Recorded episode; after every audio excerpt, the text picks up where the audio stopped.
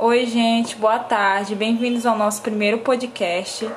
É, nós vamos falar sobre o livro do Paulo Freire, Extensão ou Comunicação, e nós vamos tratar nessa roda de conversa de hoje sobre o capítulo 2, que vai falar um pouco sobre extensão e invasão cultural, reforma agrária, transformação cultural e o papel do agrônomo educador.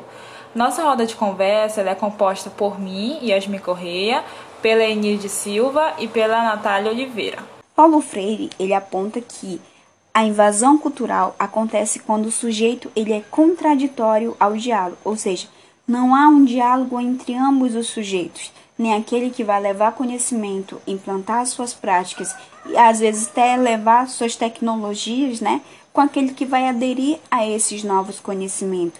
Então, não há uma necessidade por parte daquele que vai levar é, esses conhecimentos, né? De conhecer a cultura, a história, os valores, entendeu?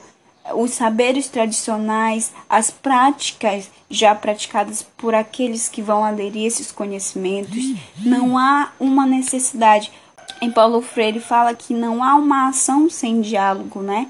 Então, se o que vai levar conhecimento não ter um diálogo, não ter uma necessidade de conhecer a vida, a história, os saberes lá já estabelecidos, né? Não há uma ação. Paulo Freire aponta, né, que a extensão ela traz uma relação significativa como construção de conhecimento e parte de alguns pressupostos, né, que ele aponta que se para se fazer extensão, eu como agroecóloga, eu como extensionista, eu tenho que partir do pressuposto, né, que eu pouco sei mas eu sei pouco.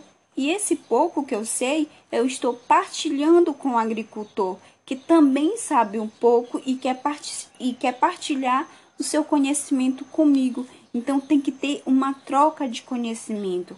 A gente, como agentes do conhecimento, a gente tem que estar aberto ao diálogo a esses agricultores né, que já tem uma cultura ali, já tem uma prática, né, pré-estabelecida já, que já vem praticando há muito tempo. Então eles não são pessoas nulas, eles são pessoas que já têm conhecimento, eles já têm sua prática. E quando, né, a pessoa só quer levar os seus conhecimentos sem saber, sem querer conhecer é, a cultura, né, já estabelecida lá naquele local, ela tá trazendo né, uma ideia que não condiz ao meio cultural do homem do campo, porque ela despreza os saberes tradicionais do local já existente e manipula os sujeitos né, a novos saberes puramente técnicos. Continuidade ao que a Enilde falou em relação aos novos saberes permanentes técnicos, é, a gente pode observar que ainda existe é, por parte dos camponeses uma certa desconfiança em relação a essas novas tecnologias, pelo fato ainda deles usarem os saberes muito tradicionais. Então hoje é, os técnicos eles não vão visando é, conhecer o tradicional dos camponeses, e sim eles vão inserindo dentro da localidade, do, da, da sua da sua comunidade, das suas áreas, essas, esses saberes tecnológicos mais avançados, mais modernos. E então, por esse fato, ainda há uma resistência dos agricultores, dos camponeses, é, o diálogo com esses técnicos. Tá, e para dar continuidade na fala da Natália, é, é aí que entra o papel do agrônomo né? Porque ele vem com essa ideia de que não deve existir nenhuma divisão entre o técnico e o cultural, apesar dessas diferenças. Por quê? Porque a partir do momento em que o agrônomo ele passa a participar desse sistema de relações entre homem, natureza e cultura, ele acaba estabelecendo uma relação tanto com, com os saberes do camponês quanto com o papel do agrônomo educador. E esse trabalho do agrônomo educador, ele acaba assumindo um aspecto mais abrangente, onde ele capacita também é, os camponeses, ou seja, os camponeses, a partir desse, desse, desse agrônomo educador, eles acabam tendo uma capacitação técnica também, porque eles vão adquirindo os saberes.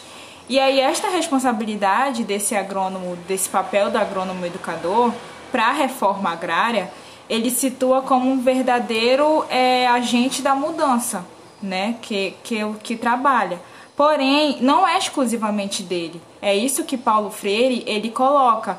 É, apesar do agrônomo educador ele ter uma, uma capacitação técnica para falar sobre o assunto, mas não é exclusivamente dele toda essa, essa educação. Por quê? Porque ele vai levar em consideração também os aspectos culturais do, do, do camponês, que aí cria uma relação homem-natureza e cultura. E aí acaba contribuindo de, de, uma, de uma maneira como um todo para a reforma agrária. E esse foi o nosso podcast, nosso primeiro podcast. Espero que vocês tenham gostado e muito obrigada.